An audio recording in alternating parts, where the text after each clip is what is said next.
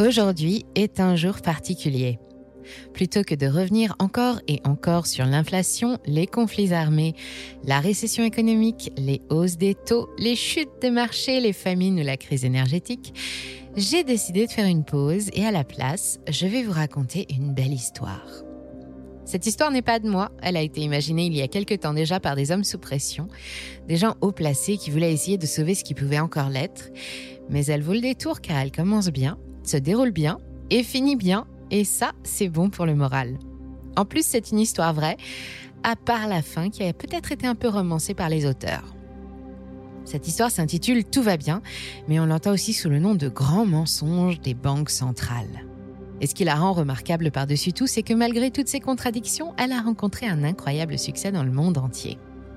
Son message a été repris partout et suivi avec enthousiasme par des millions d'investisseurs, d'épargnants, de banquiers et de gouvernants.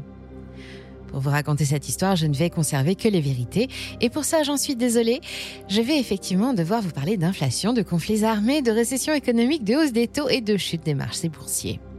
Depuis que le monde économique a découvert cette belle histoire, que les médias ont appelé le Big Lie et qui s'est transformé depuis en grand mensonge des banques centrales, la confiance des populations américaines et européennes dans leurs institutions financières officielles s'est considérablement dégradée.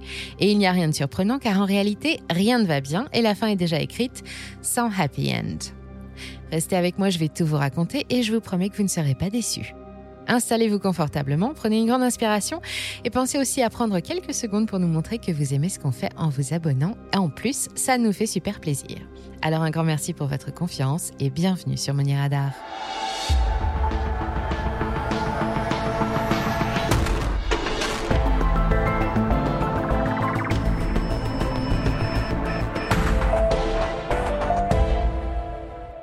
L'inflation.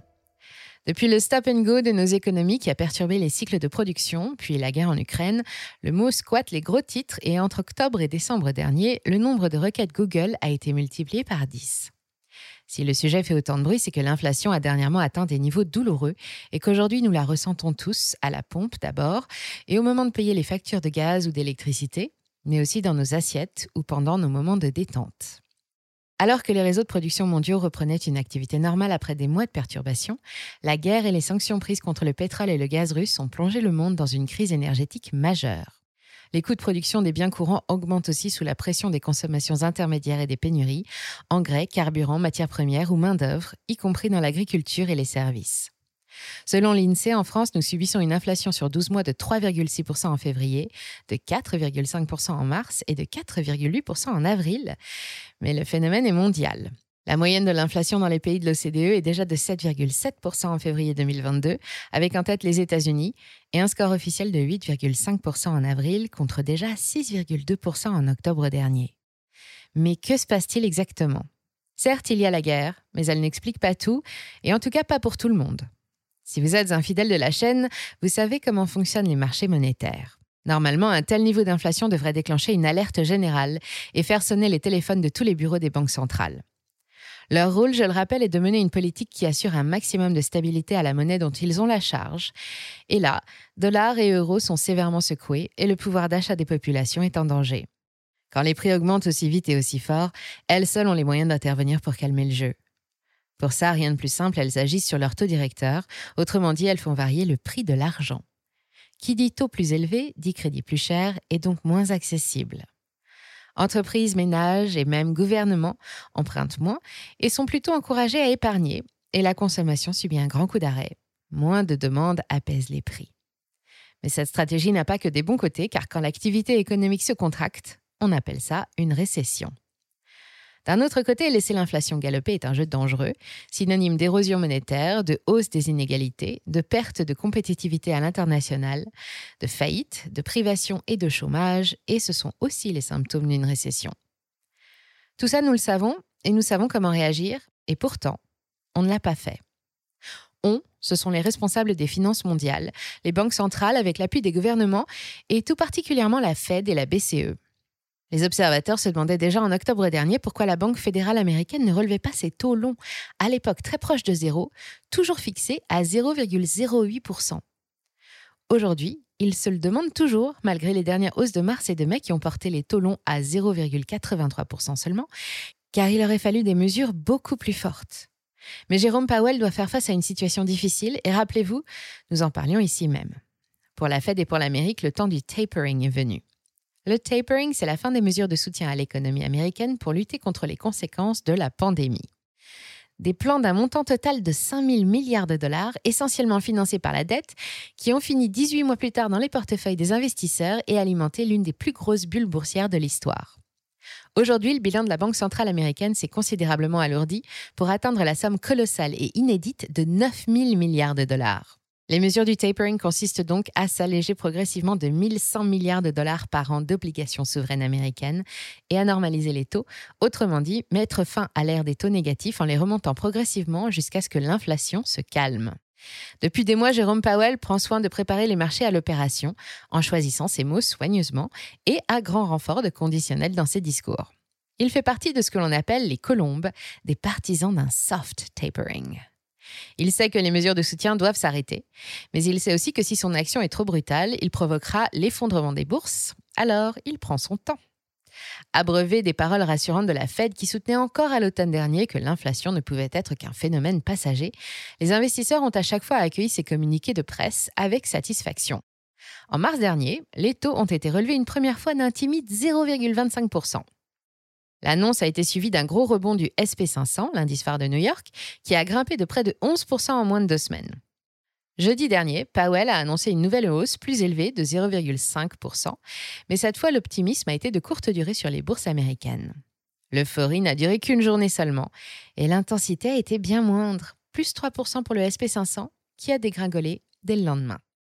C'est que cette fois le marché y croit moins et a déjà pris conscience de la sinistre réalité. La Fed a promis quatre nouvelles hausses d'ici à la fin de l'année, sans préciser ni quand, ni de quelle ampleur, avec l'objectif d'atteindre un premier palier de 2% à Noël. Pourquoi 2% seulement, alors que c'est clairement insuffisant pour contenir l'inflation qui frappe l'Amérique? C'est qu'au-delà, habituellement, les marchés boursiers se renversent et Powell ne veut pas être responsable de cela. S'il augmente les taux trop vite, comme le souhaitent les faucons qui s'opposent aux colombes dans ce match, les marchés vont passer un très mauvais moment et le risque est grand de voir les plus gros établissements financiers américains, premiers actionnaires du pays, chuter et emporter avec eux les bourses mondiales, comme en 2007. S'il ne fait rien ou s'il agit trop mollement, les prix vont continuer de grimper et le dollar ne vaudra plus un rouble, sans mauvais jeu de mots, et le risque est donc tout aussi grand de voir tout le pays entrer en récession, voire basculer vers une dépression. Bref, on n'aimerait pas être à sa place. Mais comment en est-il arrivé là? C'est là que l'histoire devient intéressante. Depuis le siècle dernier, chaque crise majeure a été résolue de la même façon, avec une levée massive de fonds publics. Pour redresser les banques pendant la crise des subprimes ou soutenir leurs économies pendant la pandémie, les gouvernements ont emprunté des milliards de dollars. Normalement, une banque centrale ne peut pas prêter d'argent directement à un État pour ne pas perturber l'équilibre monétaire, et pourtant c'est ce qu'elles font lorsqu'elles achètent des obligations souveraines sur les marchés secondaires.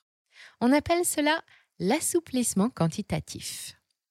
Dans le cas des États-Unis, les 5 000 milliards de dollars d'obligations créées par le Trésor depuis deux ans dorment dans le bilan de la Fed, qui doit, comme nous l'avons vu tout à l'heure, s'en débarrasser prochainement. J'entends d'ici certains d'entre vous se poser une question. Avec quoi la Fed a-t-elle payé les obligations émises par l'État américain? Si vous avez déjà regardé nos vidéos sur la dette ou la finance des marchés, vous savez que c'est avec de l'argent qu'elle a imprimé spécialement pour l'occasion. Et que se passe-t-il lorsque l'on introduit autant de dollars en si peu de temps sur un marché économique déjà perturbé par les virus et les guerres? Les prix montent et le dollar n'a plus été aussi bas face à l'euro depuis le début des années 2000. Sur le terrain, la hausse des prix est fermement ressentie par la population qui fait face à des difficultés pour se soigner, se loger et s'alimenter. Pourtant, les discours sont restés rassurants pour ne pas perturber les marchés en pleine euphorie, et pour que la pilule passe vraiment bien, la Fed a été jusqu'à manipuler les chiffres de l'inflation et en particulier l'indice des prix à la consommation. Si l'IPC américain était correctement calculé, la hausse réelle des prix serait proche de 16% en avril, soit le double de ce qui a été annoncé. Comme en France, l'IPC est calculé en fonction d'un panier de produits et services courants, censé représenter les dépenses moyennes d'un ménage alimentation, transport, logement, santé, habillement, etc. Mais il est très critiqué car il ne mesure pas précisément la réalité, et ça, ça arrange bien les affaires de la Fed. Par exemple, au lieu de prendre le prix moyen d'un kilo de viande de bœuf, tout type de morceaux confondus, l'indice ne tient compte que du prix de la viande hachée à burger beaucoup moins cher. Autre exemple, pendant que les loyers augmentaient de 16% en 2020, l'inflation immobilière n'a progressé que de 3,9% selon l'IPC. L'explication? Ce n'est pas le montant exact des loyers perçus qui sont comptabilisés dans l'indice, mais uniquement le ressenti des bailleurs. Oui, oui, l'impression de ceux qui louent leurs biens. Il leur est demandé de déclarer combien ils estiment pouvoir louer leurs biens, mais pas combien ils le louent réellement. Avec une inflation réelle aussi bien cachée pendant des mois, la Fed est parvenue à convaincre l'ensemble des marchés que tout allait bien et que tout allait bien se passer, et ça a parfaitement fonctionné. Mais un point de non-retour a été dépassé et le piège est en train de se refermer. Pourtant, Jérôme Powell parle toujours d'atterrissage en douceur et le gouvernement de Joe Biden annonce pour 2022 un budget fédéral en hausse qui va atteindre les 6 000 milliards de dollars. Et pendant que le reste du monde revoit ses prétentions face aux difficultés provoquées par la guerre, les prévisions pour la croissance américaine restent très optimistes. Cette année, plus 3,6% attendu par le FMI, plus 3,1% par la Fed et plus 6,2% selon le département du Trésor américain, alors que le PIB s'est contracté au premier trimestre 2022 de 1,4% à la surprise générale. Générale Pas vraiment puisque nous parlions aussi sur la chaîne il y a quelques mois de l'entrée prochaine en récession de l'Amérique et nous n'étions pas les seuls. Mais là encore, les hauts dirigeants ont ignoré tous les avertissements et maquillé les indicateurs. C'est normal qu'à un moment la machine déraille. Et ce n'est pas tout, car quelque chose d'autre empêche encore Jérôme Powell d'appuyer sur le bouton et de faire décoller les taux. C'est la dette américaine. Les États-Unis croulent sous plus de 30 000 milliards de dollars de dette quand leur PIB ne s'élève qu'à 22 939 milliards de dollars. En 2020, cette dette a coûté 375 milliards de dollars aux contribuables et c'est 7,9% du budget fédéral annuel, 4 700 milliards à l'époque. Mais à partir de 2021 et pendant au moins 10 ans, à cause des plans de soutien et du tapering, les experts estiment que la charge devrait atteindre les 500 milliards de dollars par an, en précisant que c'est à taux zéro ou presque. Si les taux venaient à grimper, elle deviendrait insoutenable pour le budget des États-Unis, qui n'aurait alors que deux solutions soit entrer dans un cycle sans fin d'impression de dollars pour payer les échéances jusqu'au défaut de paiement, ou bien se déclarer tout de suite en défaut de paiement. On peut comprendre que ce soit difficile à accepter, et Jérôme Powell, lui, n'a toujours pas réussi. En mars dernier, il était encore persuadé que la récession n'aurait pas lieu. Ceux qui ignorent la gravité de la situation se moquent de son manque de clairvoyance, pourtant étonnant de la part d'un homme qui a prouvé plusieurs fois ses compétences hors normes. Les autres savent que tous les discours de la Fed, ponctués de mots choisis avec soin, comme peut-être ou probablement, n'étaient qu'un énorme mensonge, une belle histoire pour éviter une panique générale dont personne ne voulait, et qui a caché le jeu dangereux qu'ont mené les instances financières. La situation a déclenché outre-Atlantique une crise de confiance majeure envers les autorités. Ils ne sont plus que 20% à croire encore en l'efficacité des actions politiques. Mais en Europe, nous n'avons aucune leçon à faire aux Américains, puisque nous sommes nous aussi frappés de ce même aveuglement sélectif aidé en cela par la BCE. Chez nous aussi, un tapering doit avoir lieu. La situation l'exige car l'Europe s'est endettée pendant la crise et, même cause, même conséquence, l'inflation progresse. Plus 7,5% en avril dans la zone euro contre plus 7,4% en mars avec de fortes disparités selon les secteurs. En tête, l'énergie, les huiles, le papier et les céréales. Bien sûr, la situation est différente. L'Europe n'est pas au bord de la faillite, les salaires n'augmentent pas, en tout cas pas encore, et l'inflation est aussi due aux pénuries et à une guerre dont on ne voit toujours aucune issue pacifique. En dépit d'opposition ferme pour le moment, Christine Lagarde, colombe parmi les colombes et qui dirige la Banque centrale européenne, refuse elle aussi avec des mots choisis de parler de stagflation. Et c'est pourtant précisément le terme qui décrit notre situation, une économie qui ralentit et une inflation en hausse. Et elle préfère aussi le terme recalibrage à celui de tapering. À l'heure où nous réalisons cette vidéo, les achats d'obligations qui auraient dû s'arrêter en avril dernier continuent à hauteur de 80 milliards d'euros par mois et le tapering proprement dit, avec une augmentation des taux directeurs très malvenus dans le contexte de guerre actuelle, n'est donc pas à l'ordre du jour en 2022, au grand désespoir des partisans d'une action ferme. Il faut donc s'attendre à ce que l'inflation se renforce, sans se fier aux indices officiels des prix qui sont aussi mal mesurés en France qu'aux États-Unis. Ainsi, notre inflation serait elle aussi beaucoup plus élevée que les 4,8% calculés par l'INSEE, de quoi expliquer concrètement la différence de ressenti entre les statistiques et le vécu. Comme en Amérique, l'IPC français est depuis longtemps critiqué pour son inexactitude. Par exemple, savez-vous que pour l'INSEE, les charges de logement ne représentent que 6% du montant du budget mensuel d'un ménage? Savez-vous aussi que l'INSEE intègre 46% de paramètres hédoniques dans ses statistiques, autrement dit des catégories dans lesquelles tout progrès technologique entraîne une baisse de l'indice?